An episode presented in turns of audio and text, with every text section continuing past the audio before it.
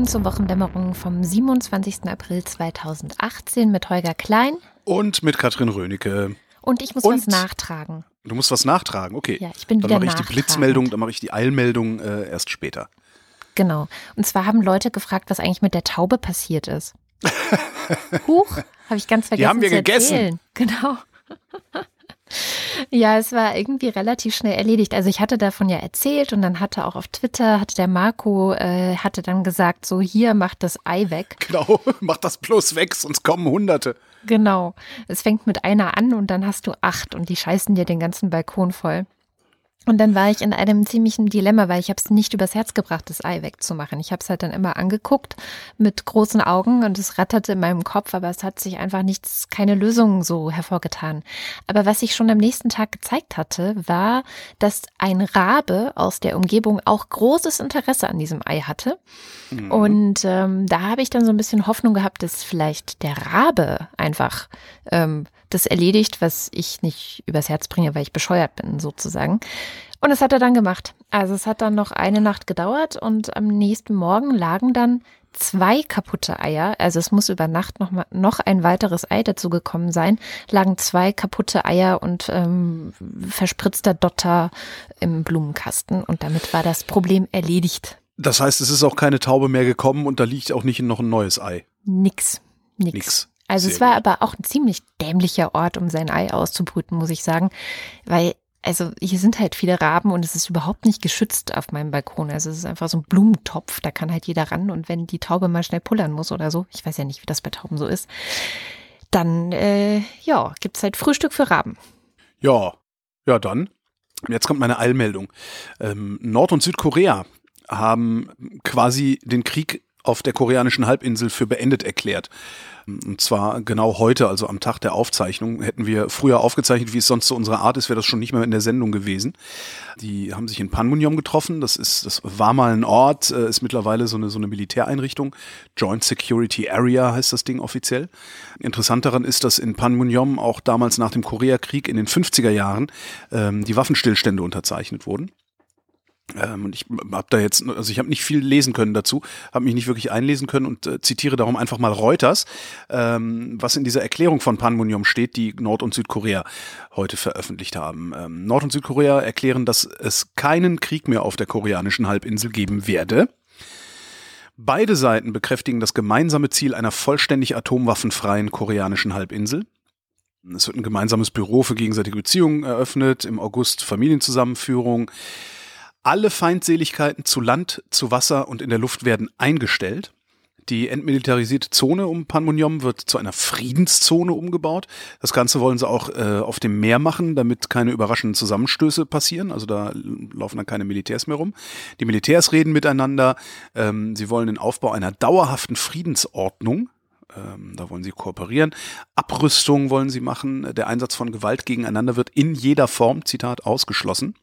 Und beide Seiten streben, streben trilaterale Treffen mit anderen Staaten an, unter anderem mit den USA. Da darf man nämlich nicht vergessen, dass Nordkorea und die USA sich offiziell noch immer im Krieg befinden. Mhm. Was damals unterschrieben wurde, war ein Waffenstillstandsabkommen, 1953 war das. Und seitdem herrscht zwischen den USA und Nordkorea Krieg.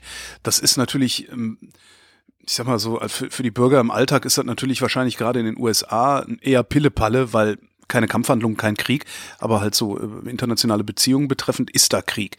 Ähm, es gibt auch die Theorie, dass Kim gerade deshalb so laut mit dem Säbel rasselt, um endlich einen Friedensvertrag mit den USA zu bekommen.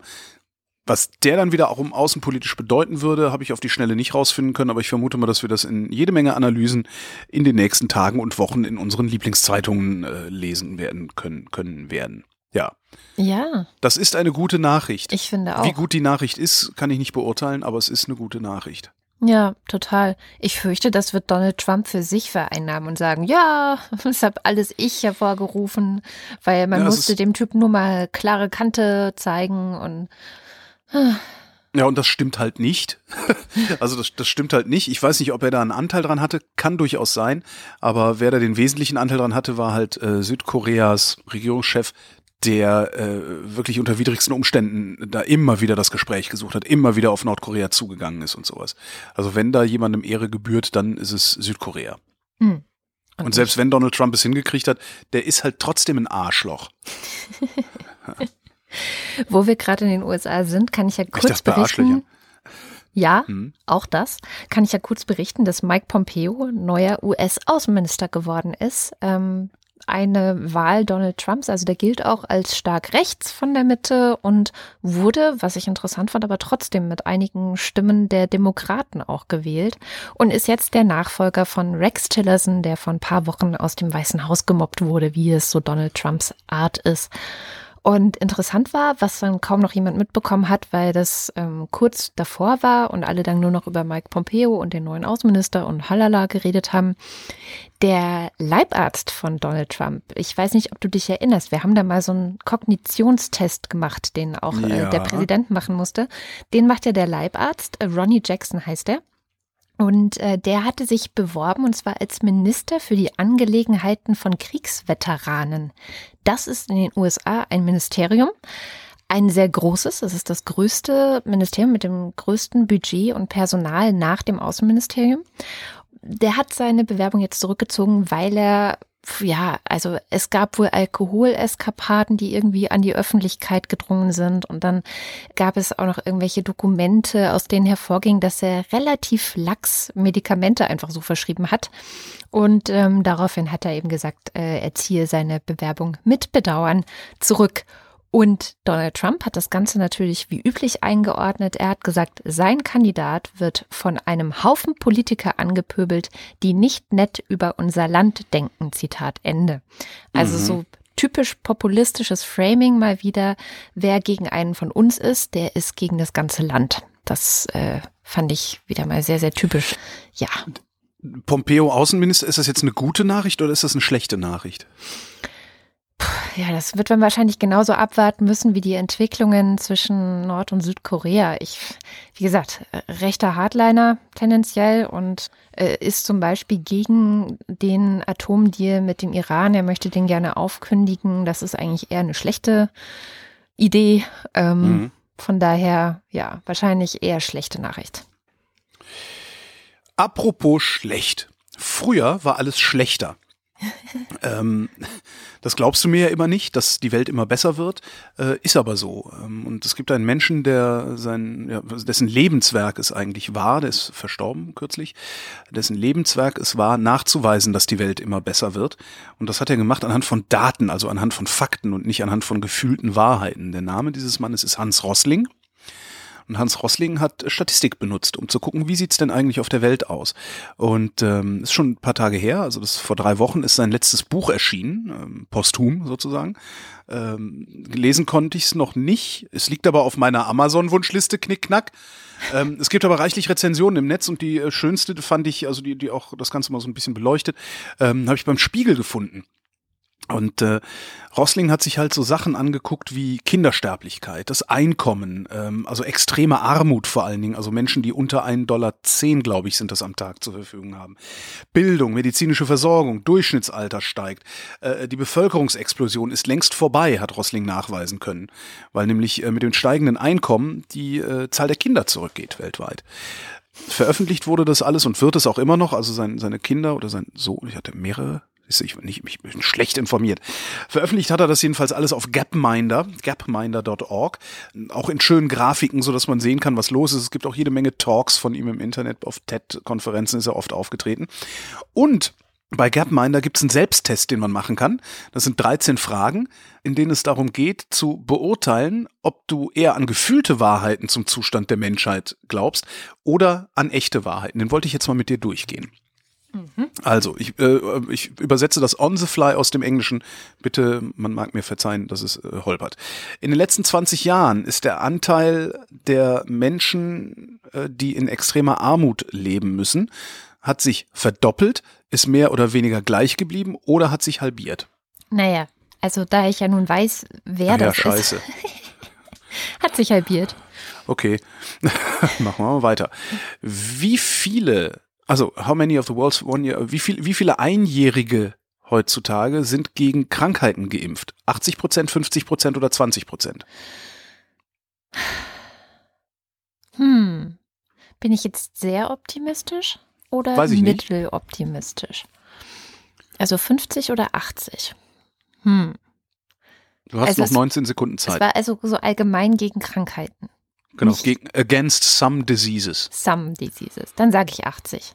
80. Next. How did, did the number of deaths per year from natural disasters change over the last hundred years? Also wie, ne, also Me Menschen, die äh, aufgrund von Naturkatastrophen gestorben sind, sind, ist es mehr als doppelt so viele?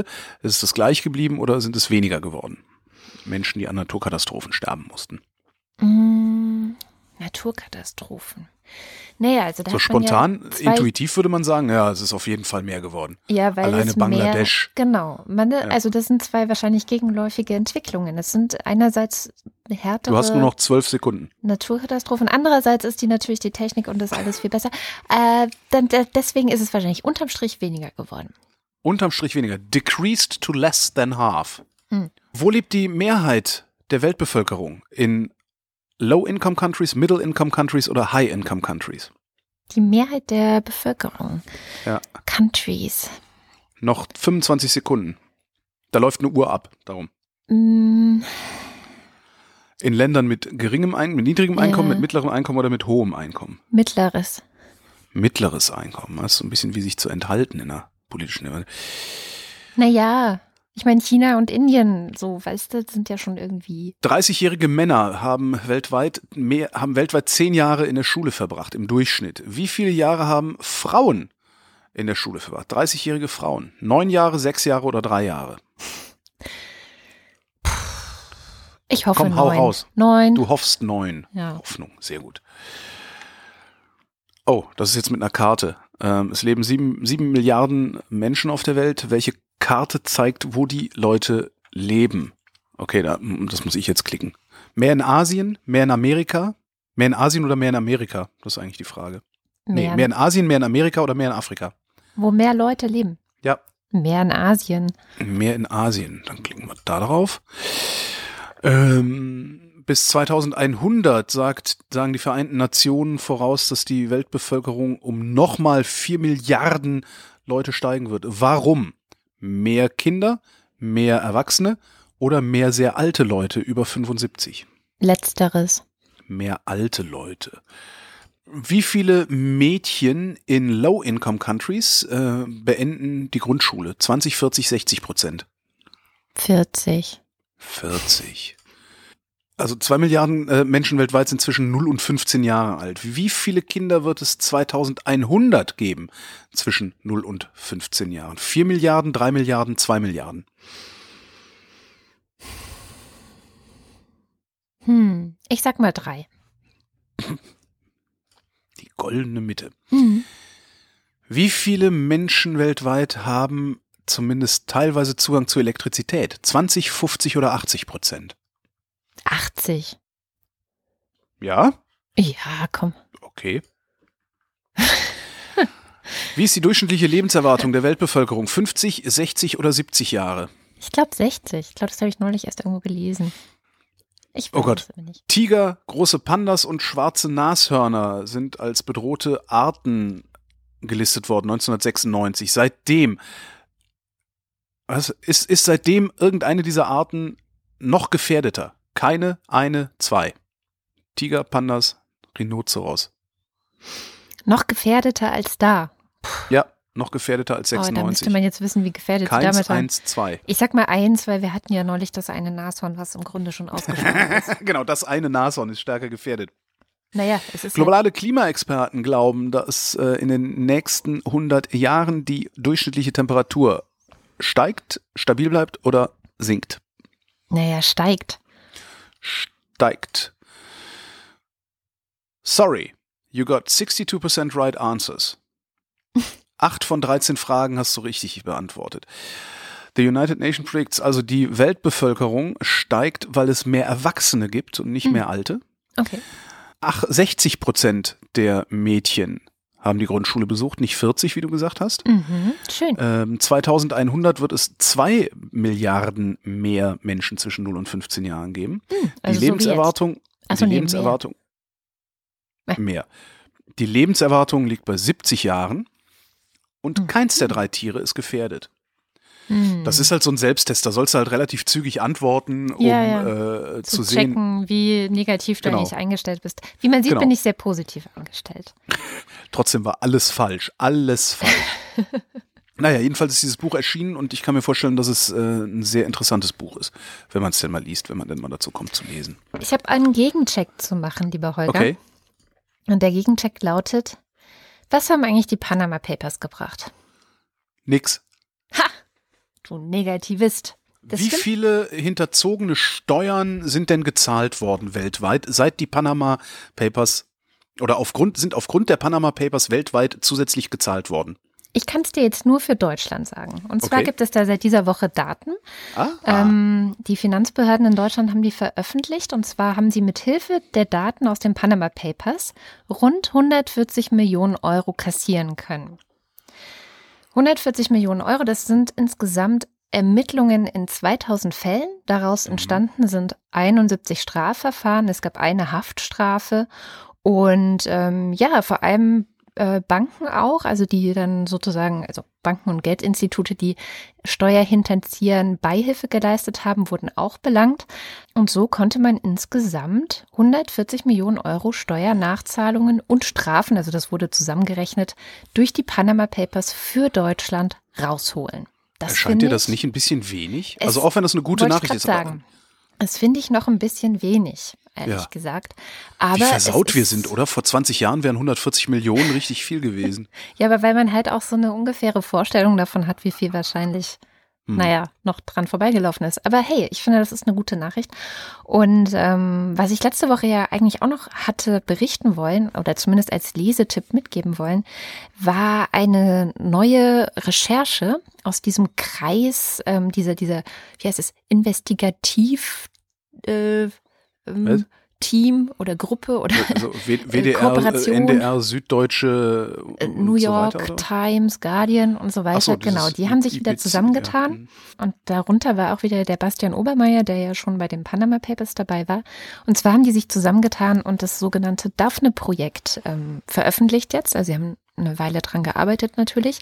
Und zwar geht es da um die maltesische, sagt man das maltesisch? Das klingt irgendwie so ein bisschen komisch. Ja, Äh, aber man sagt das, ne? Und die maltesische Journalistin Daphne Caruana Galizia, die war Journalistin und hat eben auch bei den Panama Papers so ein bisschen mitgewirkt. Also sie war nicht Teil des offiziellen Teams, glaube ich, aber sie hat eben geguckt, was eigentlich in Malta so los ist. Also sie ist Journalistin und Bloggerin und immer schon auf der, äh, auf der Suche nach ja, wo gibt es Korruption in Malta ähm, und deckte das eben auf, auch in ihrem Blog. Und die ist letztes Jahr bei einer ähm, Autobombe oder von einer Autobombe ermordet worden. Und dann haben sich eben diese ja, Journalisten aus diesem internationalen äh, Recherchekonsortium zusammengetan, um ein Statement zu setzen, nämlich um zu sagen, ey, pass mal auf, Leute, wenn ihr eine von uns umbringt, dann habt ihr alle von uns am Hals. Und sie haben sich dran gemacht und haben nicht nur versucht rauszukriegen, was die Hintergründe von ihrem Tod sind, sondern auch die Arbeit, die sie schon angefangen hatte, haben sie einfach weitergemacht, haben weiter recherchiert, haben weiter geguckt, was passiert so, wie viel Korruption gibt es auf Malta, wie sind die Verstrickungen dort zwischen Polizei, Politik und, und äh, Schattenwirtschaft äh, teilweise. Und das Ganze kann man ja im Netz äh, ganz gut finden. Also es gibt irre viele Artikel, ähm, sowohl bei der Süddeutschen, aber auch ähm, mittlerweile haben auch die, die äh, Fernsehsender das aufgegriffen. Da kann man Reportagen anschauen. Also das Daphne-Projekt äh, sei hiermit auch nochmal ein, ins Herz gelegt, weil ich das auch, ja, so tragisch dieser Tod auch ist, ähm, sehr mutmachend finde, zu sehen, dass die Leute weitermachen und auch zu zeigen und zu demonstrieren, passt mal auf, so geht's halt nicht. Und ähm, wenn ihr eure Ruhe haben wollt, dann garantiert nicht, indem ihr einen von uns irgendwie umbringt. Dann ziehe ich dich jetzt mal wieder runter. Ja, Du isst doch gerne Fisch. ja, doch. Nach welchen Kriterien wählst du aus, welchen Fisch du isst? Ach Gott, jetzt sagst du, dass das MSC-Zeichen scheiße ist. Richtig? Genau das sage ich jetzt. Hast du es auch gelesen? Nee, aber das hört man seit Jahren immer und immer und immer wieder. Die Kollegen vom Kieler Geomar-Institut ähm, haben über 100 MSC-Fischereien angeguckt. Fazit, ein Drittel, ich zitiere, ein Drittel von ihnen sind überfischt. Einige Fischereien mit MSC sind besser geworden, einige schlechter. Im Durchschnitt hat sich nichts geändert und das muss man sich auf der Zunge zergehen lassen, weil der MSC, also der Marine Stewardship Council, ist gegründet worden, um die überfischten Meere zu schützen. Das heißt, die machen seit 20 Jahren Heizefeiz völlig ohne Ergebnis. Ja, ja. Aber kleben äh, Labels auf die Fischpackungen, damit so Leute wie du und ich glauben, sie würden irgendwie was Gutes tun. Äh, interessant aber ist, dass der MSC auch damit wirkt, unabhängig und gemeinnützig zu sein. Ist gegründet worden von Unilever, diesem Nahrungsmittelkonzern und dem WWF. Mhm. Jetzt sitzen vom WWF noch zwei Vertreter im äh, Marine Stewardship Council. Die haben aber nichts mehr zu sagen. Wie? Ja, die haben nichts zu sagen. Die haben keinen Einfluss auf Entscheidungen des MSC. Warum gehen die dann da nicht halt raus? Das weiß ich nicht, warum die da nicht rausgehen. Ohne uns und, ohne unser Feigenblatt, das wir euch da jetzt hier liefern die ganze Zeit schon. Naja, vielleicht damit hm. sie wenigstens überhaupt noch mitkriegen, was da drin los ist. Ähm, das Ganze ist aus einer äh, Doku ähm, von den Kollegen vom Ersten. Die Story ist so eine Dokumentationsreihe. Äh, der Film heißt Das Geschäft mit dem Fischsiegel. Und den Film gibt's bis April 2019 noch in der ARD-Mediathek oder in der vom ersten der Mediathek, da blickt eh keiner so genau durch, was für ein Wildwuchs die da machen.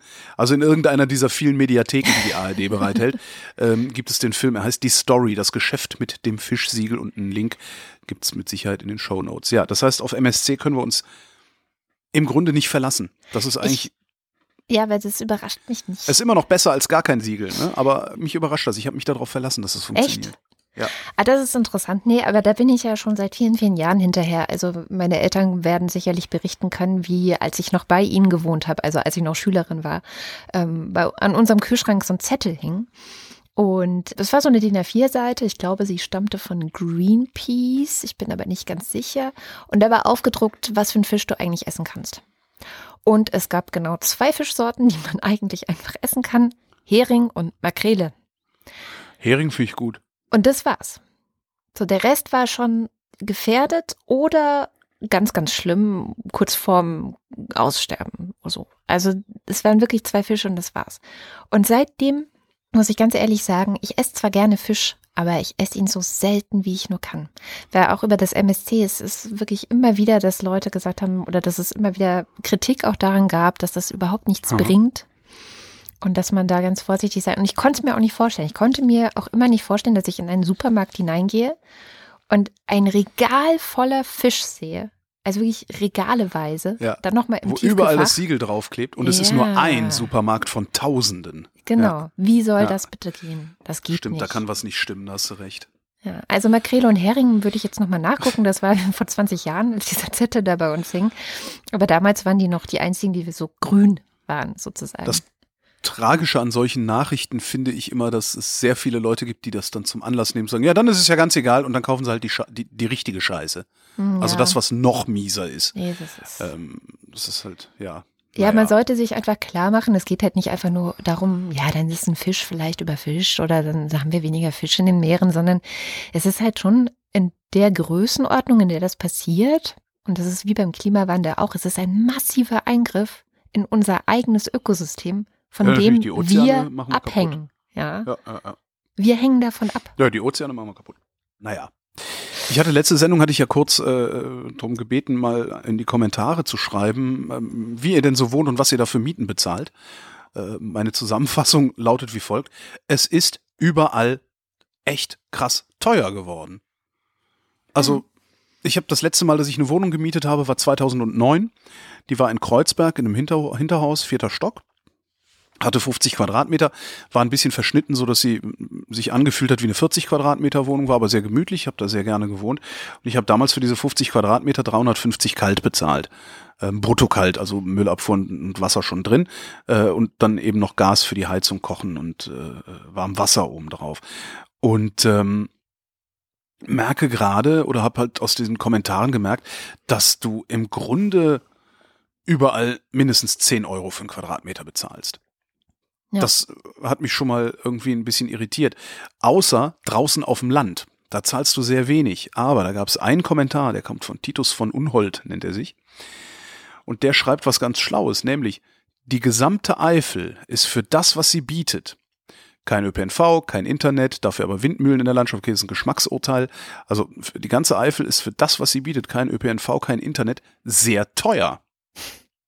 Und das stimmt. Auf dem Land zu leben ist halt nur vordergründig billiger. Das mhm. ist nämlich auch so was. Du bist auf einmal bist du darauf angewiesen, ein Auto zu haben. Und du bist nicht nur darauf angewiesen, ein Auto zu haben, sondern du bist darauf angewiesen, eins zu haben, das auch zuverlässig funktioniert. Das heißt, das kann nicht unbedingt eine 25 Jahre alte Karre sein, sondern der muss moderner sein, der muss regelmäßig gewartet werden und sowas. Und dadurch wird dann das Wohnen auf dem Land wahrscheinlich auch nochmal genauso teuer wie in einer Stadt oder in einer günstigeren Stadt. Nur, dass du halt mehr Natur drumherum hast, ähm, was dann vielleicht wieder der Benefit ist. Tja. Aber rein auf Finanzen gesehen, ich bin tatsächlich sehr erstaunt, was das alles kostet, was die Leute bezahlen. Ja. Jetzt wüsste ich natürlich noch, findet ihr das eigentlich billig, was ihr bezahlt? Oder findet ihr das teuer? Findet ihr das normal? Habt ihr euch daran gewöhnt und so weiter und so fort? Aber ja, könnt ihr ja, dann in Ein paar hatten es ja dazu geschrieben, ne? Ein paar hatten ja dazu geschrieben, dass sie es okay finden. Ja. Aber dann gab es jetzt auch wieder jemand hier aus Berlin, die geschrieben hatten, dass sie vor ein paar Jahren in eine Wohnung gezogen sind, die keine gute Wohnung ist und ja. die ihren Preis nicht wert ist, aber sie bekommen jetzt erst recht keine mehr, die ja, ja, besser ja, wäre und weniger kosten würde. Das ist so ziemlich das, was ich halt auch wahrnehme, zumindest hier um mich in Berlin herum. Ja. Ja, ich habe das tatsächlich nicht auf dem Schirm, weil ich halt nicht, ich bin halt nicht gezwungen, nach einer Miete zu gucken. Ja, es ist, also ich, es ist furchtbar. Und ich sehe auch tatsächlich keine Lösung. Also so Mietpreisbremse ist ja eine schöne Idee, aber ja, also mit den, mit den bestehenden, mit den bestehenden Mitteln, die hier die Politik benutzt, sehe ich das Problem nicht gelöst. Auch langfristig nicht. Also die müssen halt bauen, so wie Wien. Ähm, wurde ja. mir mal erzählt, in Wien, ähm, da gibt's halt kommunalen Wohnbau, der sich der, der die Finanzierung nicht über Banken regelt. Also die müssen keine Zinsen zahlen. Ich weiß nicht genau mehr, wie sie es machen, aber sie müssen keine Zinsen zahlen und darum sind sie in der Lage, billigen Mieten anzubieten, weil sie halt kein Wachstum brauchen, um diese Zinsen zu bedienen. Mhm. Sowas könnte man vielleicht machen, aber die Kommunen hier sind halt pleite. Das ist das Problem, genau. Also und eigentlich da, wo die Kommunen nicht pleite sind, haben die Leute Geld genug. Äh, ja. Ja, Genau. Ja, ich fand es auch so krass. Es gab ja vor zwei Wochen, glaube ich, ähm, diese Studie, die herausgefunden hat, dass die Deutschen wieder mehr Kinder bekommen. So insgesamt bekommen mhm. sie mehr Kinder. Ähm, außer in den Großstädten, weil sich da eben zeigt, dass sie nicht mehr Kinder bekommen, weil sie sich es gar nicht leisten könnten, dort dann ja. zu wohnen. Und das muss man sich doch als Politikerin äh, irgendwie mal auf der Zunge zergehen lassen. Und ich, also ich meine, alle, Tja. alle wirklich alle Parteien. Mir fällt jetzt gerade keiner ein, die es nicht tut, außer vielleicht die Piraten früher. Ich glaube, da waren auch so Antinatalisten drin, aber gut, da war alles drin. Ich glaube, die waren einfach ein Auffangbecken für alles, was nirgendwo anders reingepasst hat. Aber alle anderen Parteien schreiben sich so immer wieder groß die Familien und ähm, ja, dass, dass sie für die Familien da sein wollen auf die Fahnen und dann wird das Kindergeld erhöht oder sowas. Aber ja. das ist eine echte, richtige Sorge von, von vielen Menschen, die sich damit konfrontiert sehen, dass sie vielleicht Kinder wollen oder dass sie vielleicht äh, auf einmal aus Versehen Kinder kriegen, wie auch immer, ähm, dass sie das gar nicht stemmen können und gar nicht, sich gar nicht leisten können, Kinder zu haben. Das finde ich ja, schon Kinder echt hart. Sind halt, Kinder sind halt ein langfristiges Projekt und Politiker können nicht langfristig denken. Ja, und können ich die meine, halt. Die können genau eine Legislaturperiode lang denken ähm, und dann noch äh, in einer zweiten Kategorie und die Kategorie heißt Konfliktpotenzial. Und wenn die Eltern so doof sind, nicht mhm. mal den, nicht mal Krach zu machen, die lassen sich Eltern lassen sich ja grundsätzlich alles gefallen, was ich auch nicht verstehe. Kaputte Schulen. Du musst nur in Berlin gucken, was mit den Schulen ist. Wenn ich hier in Berlin Kinder hätte, dann würde ich doch versuchen, dieser Stadt maximalen Schaden zuzufügen. Und zwar so lange, bis die Schulen in Ordnung kommen. Das können die Schüler sogar selber machen. Was glaubst du, wenn, wenn einfach mal Schüler, die mit dem Zustand ihrer Schulgebäude unzufrieden sind, morgens langsam zur Schule gehen? Ja, und dabei zufällig mal die ein oder andere Kreuzung zehn Minuten lang unpassierbar machen. So dass hier in Berlin einfach mal für mehrere Stunden der, der Autoverkehr komplett zusammenbricht. Oder einfach mal in der S-Bahn-Tür stehen bleiben. Und das aber mit Ansage und so. Und das machen wir jetzt so lange, bis hier unser Dach saniert wird und bis an der Schule da hinten die Wände gemacht werden und bis da die Klos repariert werden. Ich verstehe nicht, dass das nicht passiert. Du kannst mit minimalem zivilen Ungehorsam eine Großstadt wie Berlin für Stunden lahmlegen. Und was glaubst du, wie schnell die Politiker dann reagieren? Mm, Wobei Ja? für die wenn auf einmal 50, wenn auf einmal 50 Schüler, ja, müssen ja keine Kinder sein, die können ja, was weiß ich, Jugendliche. Wenn auf einmal 50 Jugendliche auf der Kreuzung sitzen, was wollen die denn machen? Und dann machst du das nicht auf einer Kreuzung, sondern machst du das auf acht Kreuzungen, dann hast du noch nicht mal mehr genug Bullenwannen, um die Leute da wegzuräumen. Und das würde ich jeden Tag machen. Ja. Dann fängt die Schule halt jeden Tag eine Viertelstunde oder alle kommen eine Viertelstunde früher losgehen von zu Hause, um eine Viertelstunde lang, wie heißt dieser große Kreisverkehr da äh, in, in Friedrichshain, wo sie alle rumfahren, einfach mal das Ding blockieren. ja. Was, was wollen die denn machen? Die Autofahrer überfahren dich nicht. Die hupen, die machen Krach, die drohen dir Prügel an und sonst was. Aber dich wird da keiner über den Haufen fahren. Du musst halt einfach bei roter Ampel, ein Pulk Schüler geht bei roter Ampel auf die Straße und bleibt stehen. Ja. Was fände ich das lustig, ey. Man muss aber dazu sagen, also, also man, auch da, man muss ein bisschen differenzieren, weil Man muss differenzieren. Ja, tut mir leid, das ist einfach so. Weil es, es ist tatsächlich so, dass Berlin sehr viel Geld in die Hand genommen hat. Nachdem, ich meine, vor ein paar Jahren war das ja schon der große Skandal. Ich erinnere mich an diesen wunderhübschen Weihnachtskalender, den Lorenz Marold im Tagesspiegel äh, verschickt hat. Jeden Tag in, im äh, Checkpoint war eine Schule und wie sie gerade verrottet. So, Ja. Und er hat es auch geschafft, den zu füllen. Es war gar kein Problem für ihn, glaube ich. Und da gab es sehr viel Bohai um diesen Schulschmutz. Ich hatte da selber, erinnere ich mich, einen Artikel zum Beispiel auch in der FAZ, weil es eine Facebook-Gruppe gab, die sich da gegründet hatte. Und die haben alle sehr groß Tamtam gemacht. Und tatsächlich hat sich was getan. Also der Senat hat schon Geld in die Hand genommen und gesagt, hier, dann saniert eure Schulen. Also im Moment werden wohl ähm, 300 Schulen saniert in ganz Berlin. Mhm. Das Problem, was die äh, Bezirke haben, ist, dass sie oft überhaupt nicht die Baufirmen kriegen, die das gerade für sie machen. Ganz ehrlich, Ja. mir egal. ja, Mir, mir egal. Die sollen sich gefälligst auf die Hinterbeine stellen. Dann sollen sie irgendwie aus Polen oder Tschechien oder sonst woher die Baufirmen holen. Ga- ehrlich, ich finde das ein Unding. Du kannst doch nicht hier 20 Jahre lang die Schulen verrotten lassen und dann sagen, ah, jetzt haben wir zwar Geld, aber jetzt finden wir keine Baufirmen. Ja, dann habt ihr euren Job nicht richtig gemacht. Mit Verlaub. Das Ja. ist was, was mich wirklich auf die, du merkst es, auf die Palme bringt. Diese Du, Untätigkeit, die Untätigkeit in der Politik und in der Verwaltung. Ja, da wird halt einfach ausgesagt, freitags ab eins macht jeder seins, ne, ne, ne, ne, ne. Die, nee, da, ich gehe da nicht mit. Sorry, ich gehe da nicht mit. You broke it, you fix it. Und das, das kann doch wohl, das, sag mal, wo leben wir denn? Wir leben doch hier nicht irgendwie Ja, in einem das- Drittweltland. Also, das sorry. Problem nee. ist halt, you broke it. Wer hat's gebrokt? Die SPD Ja, in erster Linie. Ja. Und tatsächlich passiert jetzt halt was, seit wir Rot-Rot-Grün haben. Also da ja passiert SPD halt und richtig CDU muss man sagen. Wir hatten hier Ja. ewig große Koalition hier. Ne? Genau, die haben einfach so viel kaputt gemacht. Aber tatsächlich passiert sehr viel. Nur es geht halt dann, wenn so viel kaputt gemacht wurde über Jahrzehnte Mhm. hinweg, dauert es auch, bis Dinge in Gang gehen. Und ähm, ich, ich meine, ich weiß dann auch nicht, was ich sagen soll, wenn mir zum Beispiel eine Bezirksstadträtin erzählt, dass sie, dass sie Ausschreibungen haben für Schulsanierungen und es einfach keine Angebote gibt. Niemand macht Ja, dann sollen sie mehr Angebote. Geld bezahlen, dann gibt es auch ein Angebot. Ja, aber ich ja, dachte, das, ist genau Fachkräftemangel. Ne? Das ist Mhm. genau so, ein- so ein Thema. Es gibt keinen Fachkräftemangel, es gibt nur miese Arbeitsbedingungen. Ja, Und die haben nicht unbedingt immer was mit Geld zu tun jetzt beim Fachkräftemangel.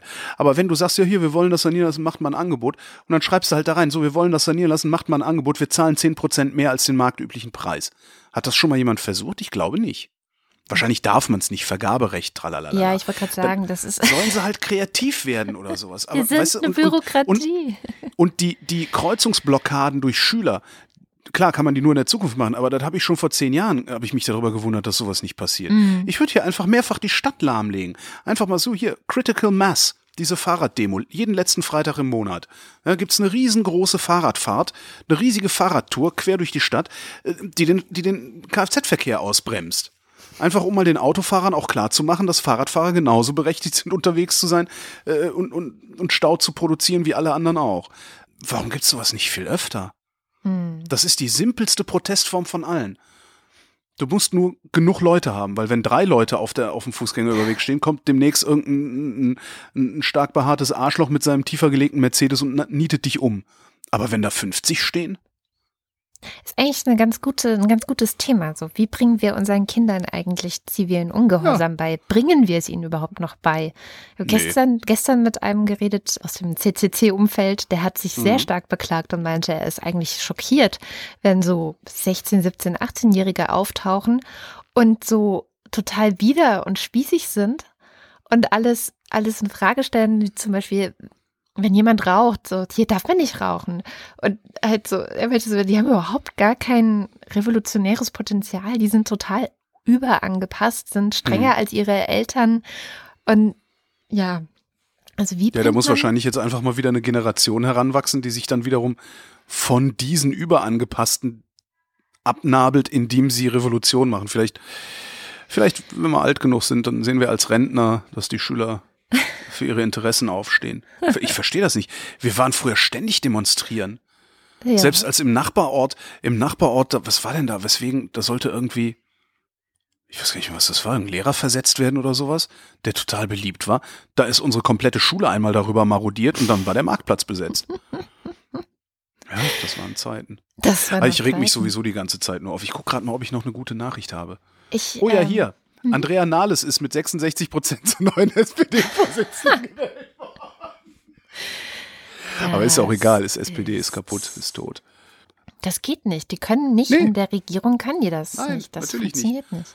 Die haben sich verarschen lassen, wie immer. Die SPD lässt sich seit Jahrzehnten von der Union verarschen. Die läuft denen ständig ins offene Messer, ohne es zu merken. Das ist, ja. Das Beste, was der, was der CDU passieren konnte, ist, dass die SPD nicht in der Opposition sitzt. Das ist das absolut Beste, um die SPD einzuhängen. Ja, komm, hier setze damit hin. Gibst ihnen sogar noch ein paar ganz tolle Ministerien. Vier Jahre noch, dann ist der Laden sowieso im Eimer. Und dann kann die Union machen, was sie will. Apropos. Ach nee, ich habe so lange geredet. Erzähl du. Ich soll jetzt was erzählen, was Schönes, was echt Schönes. Nee, musst du nicht. Aber kannst du, wenn du hast. Ich habe was, was, echt weißt. Schönes zu erzählen. Okay. Es ist aber so ein bisschen Eigenwerbung. Und zwar hat der Frank Jong, den du kennst wegen der, des Podcasts Halbkartoffel, der ist für den Grimme Online Award nominiert worden. Ich bin noch nie für den Grimme Online Award nominiert worden und guck mal, was, wie ich mir den Arsch aufreiße. Wie du dir den Arsch aufreißt, ja. Das, ähm, ähm was diese Woche ja auch noch passiert ist, mhm. ist, oder nicht diese Woche, eigentlich seit letzter Woche schon. Also letzte Woche gab es ja in Bayern dieses unsägliche Psychiatrie- und Polizeigesetz. War nicht nur in Bayern, ne? Und da zeichnete sich ja schon ab, dass in Bayern unter Markus Söder im Vorwahlkampf ähm, einiges aus den, wie nennt man das denn? Einiges aus dem Ruder läuft, würde ich fast sagen. Oder einiges irgendwie eskaliert. Und jetzt hat er ja irgendwie diese Woche, während wir schön in Prag es uns haben gut gehen lassen und uns die Bäuche vollgeschlagen haben, eine Kruzifixverordnung oder so. Ja, das ist ähm, doch so lächerlich, da braucht man doch noch nicht mal mehr drüber reden, oder? Also das ist doch. Das Schöne fand ich, was er nämlich gerade macht, ist dem Postillon Futter liefern, aber so richtig. Ja. Und ich habe nämlich, als wir am Mittwoch zurückgekommen sind aus Prag, war eine der ersten Mails, ich habe den Postillon als Newsletter und dann stehen dann immer alle Überschriften, die der Postillon so den Tag über gebracht hat, direkt untereinander. Und das fand ich so schön, dass ich das unbedingt mal vorlesen wollte. Bitte. Also, erstens, Vampire kritisieren Kruzifixpflicht für bayerische Behörden scharf. Zweitens, Neuer Söder-Vorstoß. Behördenmitarbeiter müssen jeden Satz mit Amen beenden. Drittens. Söder. Bayerische Behörden müssen künftig Grundgesetz als Fußabtreter benutzen. Viertens. Söder nach Kruzifix-Fototermin mit schweren Verbrennungen an den Händen behandelt. Den habe ich. Den finde ich am besten. Den habe ich zuerst nicht verstanden. Der hat ein bisschen gebraucht. Und dann fünftens, um sich von CSU zu distanzieren, Doppelpunkt, Jesus lässt seinen Nachnamen ändern. Sehr schön. also Ach, Hochzeiten für äh, Satiriker und ich hoffe einfach, dass das Bundesverfassungsgericht und die dann hoffentlich irgendwann ähm, vorbei seienden Landtagswahlen in Bayern dann vielleicht auch mal wieder dafür sorgen, dass das, also dass das zur Ruhe kommt? Oder, oder landen wir vielleicht wirklich langsam von Bayern ausgehend in einem populistisch-autokratischen Staat? Mal sehen. Schauen wir mal. Also wir haben ja immer noch ein äh, starkes Bundesverfassungsgericht und ich weiß jetzt auch nicht, was die Landesverfassungen so machen. Aber es ist also diese Polizeistaatsgesetzgebung, die gerade um sich greift. Also Sachsen äh, hat da ja auch mitgemacht. Ich glaube, äh, Schleswig-Holstein oder Niedersachsen hätte ja auch gerne Verschärfung der Polizeigesetze. Also ich betrachte das zumindest mit Sorge, ja. Und das vor allen Dingen in einer Zeit, in der wir immer, es wird halt immer sicherer. Ja, eben. Ja, wir leben nicht in Unsicherheit, sodass äh, schärfere Polizeigesetze nötig wären, sondern das ist halt, ja, da wird halt Politik mit Angst betrieben. Da wird Oma Genau. Erna erzählt, ähm, du musst Angst haben und äh, wir tun was dagegen. Und ich finde es gerade auch ein bisschen schade, dass ähm, das beim, beim, bei der Presse oder bei den Medien noch nicht so angekommen ist, weil eigentlich müsste man äh, wenn man in der Tagesschau schon auf der Eins berichtet, dass sie da ein Polizeistaatsgesetz machen wollen, sollte man auf der Zwei berichten, wie viel sicherer dieses Land geworden ist in den letzten Jahrzehnten. Aber, aber ja, naja. Ja, noch eine gute Nachricht, komm. Wir haben ja unser Holocaust-Mahnmal. Ne? Das ist ja eine der ganz wenigen Sachen, äh, bei denen ich stolz bin, ein Deutscher zu sein. Äh, und zwar in dem Sinne, ähm, dass wir es tatsächlich geschafft haben, uns so weit, also als Gesellschaft, so weit und so intensiv mit der Scheiße auseinanderzusetzen, die unsere Großeltern über die Menschheit gebracht haben, dass wir die Kraft aufwenden, aufgebracht haben oder gefunden haben, uns so ein Mahnmal mitten in die Hauptstadt zu setzen. Ich finde das wirklich grandios. Und Also in den Garten von äh, äh, Bernd Höckes Nachbarn. Genau, in die Garten von diesem Neonazi da. Super. Eine zivilisatorische Errungenschaft. also außer den Neonazis, äh, klar, ne, du hast halt immer so diesen, diesen, diesen, diesen Bodensatz, äh, also die Neonazis finden das mit Sicherheit nicht toll, die haben sich damit auch nicht auseinandergesetzt, äh, ähm, die sind halt viel zu feige und wollen darum immer Schlussstrich und so weiter, aber als Gesellschaft und als Mehrheitsgesellschaft haben wir das zustande gebracht. Das ist wirklich was, wo ich sage, ey, Hut ab Deutschland. Stolz, äh, ein Deutscher zu sein, ist natürlich Quatsch, habe ich nur gesagt, um zu trollen. Jetzt kommt's. Die Amis, die haben gestern ein ähnliches Ding veröffentlicht und ich werfe dir jetzt mal hier in den iMessage-Chat ein Foto, um deine Reaktion zu testen. Das ganze Ding heißt National Memorial for Peace and Justice und steht in Montgomery, Alabama. Und ähm, das ist ein Mahnmal äh, für ähm, ja, die, die versklavten Schwarzen. Äh, also ne, Legacy of enslaved black people, people terrorized by lynching, African Americans humiliated by racial segregation and Jim Crow, and people of color burdened with contemporary presumptions of guilt and police violence.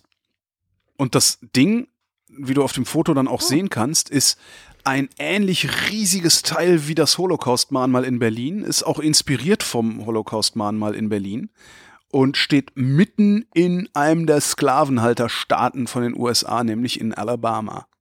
Cool. Und wenn das keine gute Nachricht ist, ähm, also ich finde, das macht, das macht so Hoffnung, weißt du? Äh, wir haben es geschafft. Südafrika hat ja ein ähnliches Ding, ein Apartheidsmahnmal. Äh, die Amis haben es geschafft, ja, so ein Ding dahin zu stellen. Vielleicht schafft es die Menschheit irgendwann mal ihre Feigheit abzulegen. Das wäre Ja. doch geil. Also diese Art von Feigheit, die dann halt in so Schlussstrichdiskussionen sich äußert. Total Ja. geiles Ding. Das Lynching Memorial. Das ist völlig, völlig irres Teil, ja. Jetzt könnte ich natürlich noch erzählen, äh, ich habe noch eine gute Nachricht von der CDU. Nein, aber das ist ein Witz. Äh, äh, komm, jetzt mach. Okay. Peter Tauber. Nein, ich wollte keinen politischen Witz sagen, sondern also Peter Tauber, äh, das ist der Ex-Generalsekretär der CDU, der hat ein Papier geschrieben, ähm, auf der Webseite von der Konrad-Adenauer-Stiftung habe ich das gefunden. Ähm, das hat den Titel Wir sind Christdemokraten. Warum ein Ruf nach Rechtsruck historisch falsch ist. Tauber ist ja Historiker. Ähm, jetzt kommt's. Dieses Papier, was er geschrieben hat, ich finde das gar nicht schlecht. Ist halt ein Grundsatzpapier, ne, so ein Appell an die Partei. Äh, Da kann man natürlich dann immer, gerade an Grundsatzpapieren, kann man immer kritteln, alles ablehnen, was der politische Gegner so sagt und so. Ähm, finde ich aber falsch. Ich finde, äh, nur, nur eine Gruppierung sollte einfach die Fresse halten. Äh, Und das sind so unsere Vaterlandsverräter von der AfD. Aber egal. Also Tauber schreibt unter anderem, das fand ich ganz gut, also macht so eine historische Herleitung, woher kommt eigentlich Christdemokratie und so weiter, und schreibt, Deshalb müssen Christdemokraten die Ersten sein, die der AfD, die unsere Gesellschaft spalten will, entgegentreten.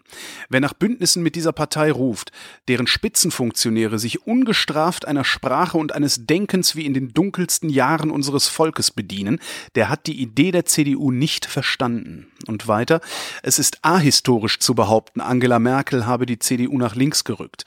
Die, Zitat, Volkspartei der Mitte zu sein, ist unser Anspruch. Dabei sind wir Teil des gesellschaftlichen Wandels und prüfen uns und unsere Positionen.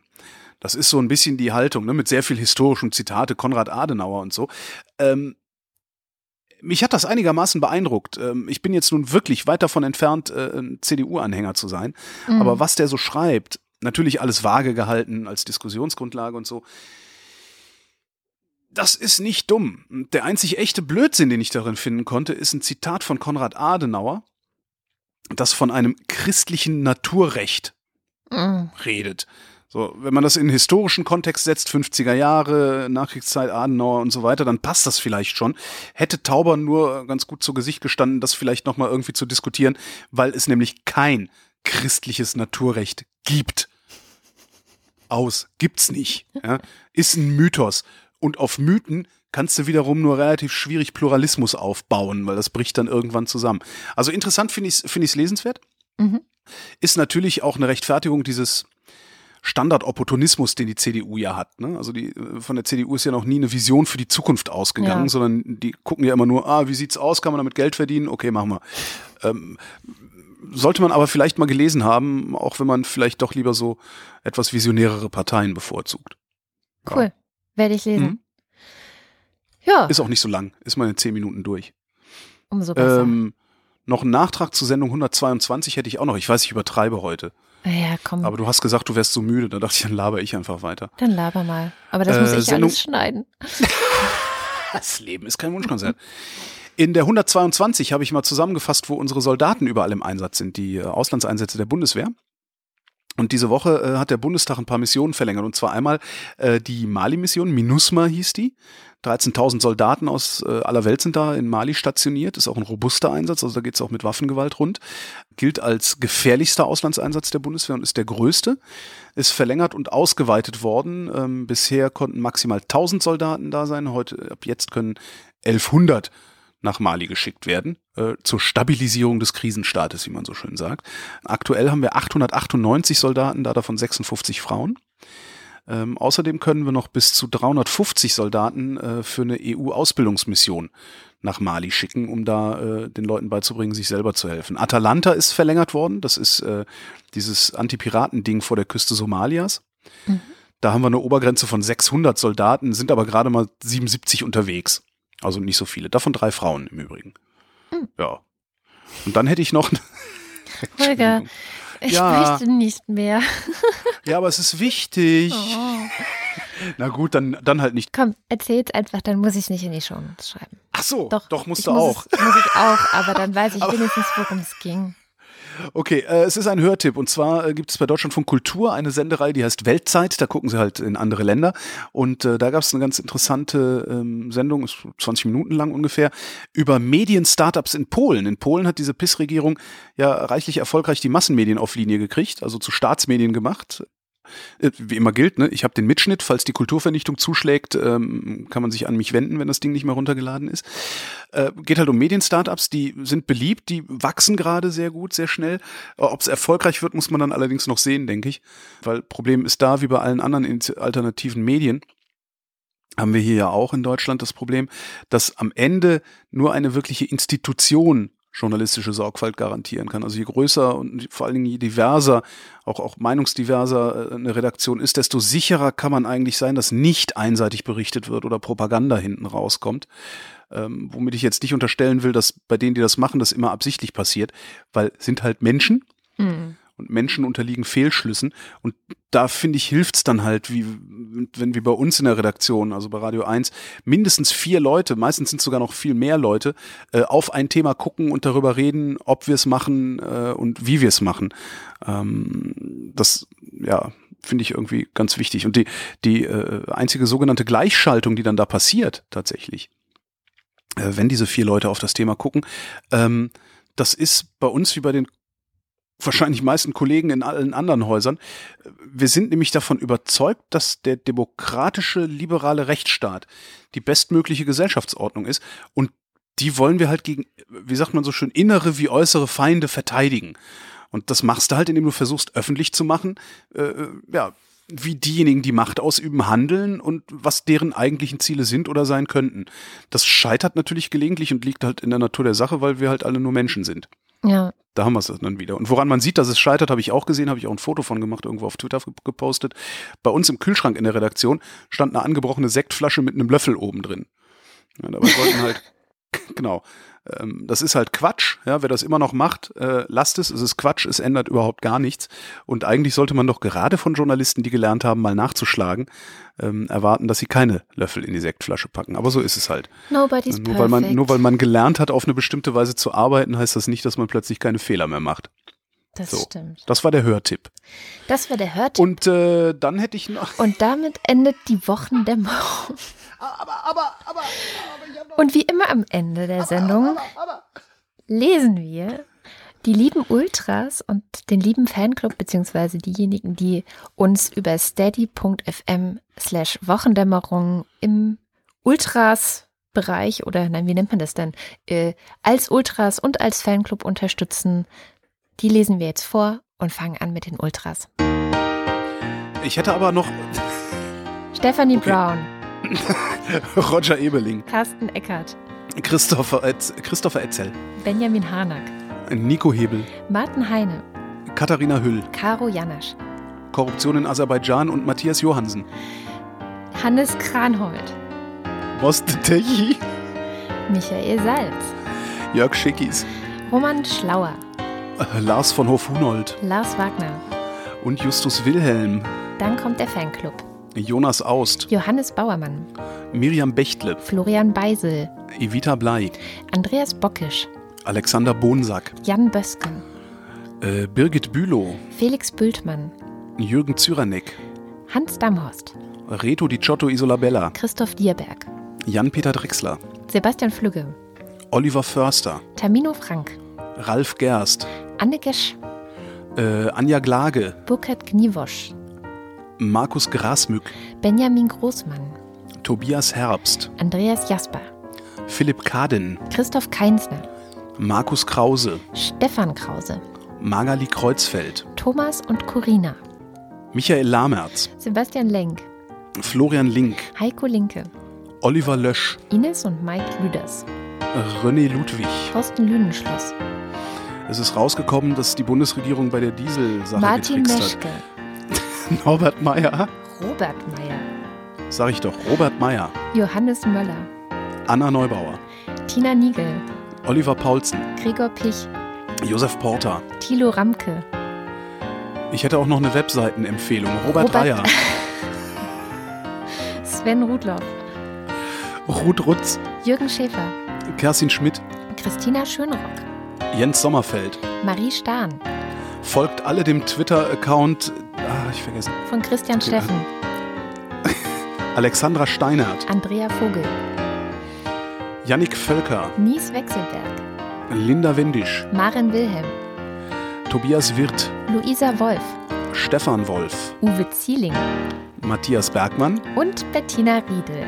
Vielen herzlichen Dank. Vielen, vielen Dank. Und das war wirklich, jetzt reicht's, Holger, die Wochendämmerung vom 27. April 2018. Wir danken für die Aufmerksamkeit. Wiesegrad Insight heißt der Twitter-Account. Tschüss.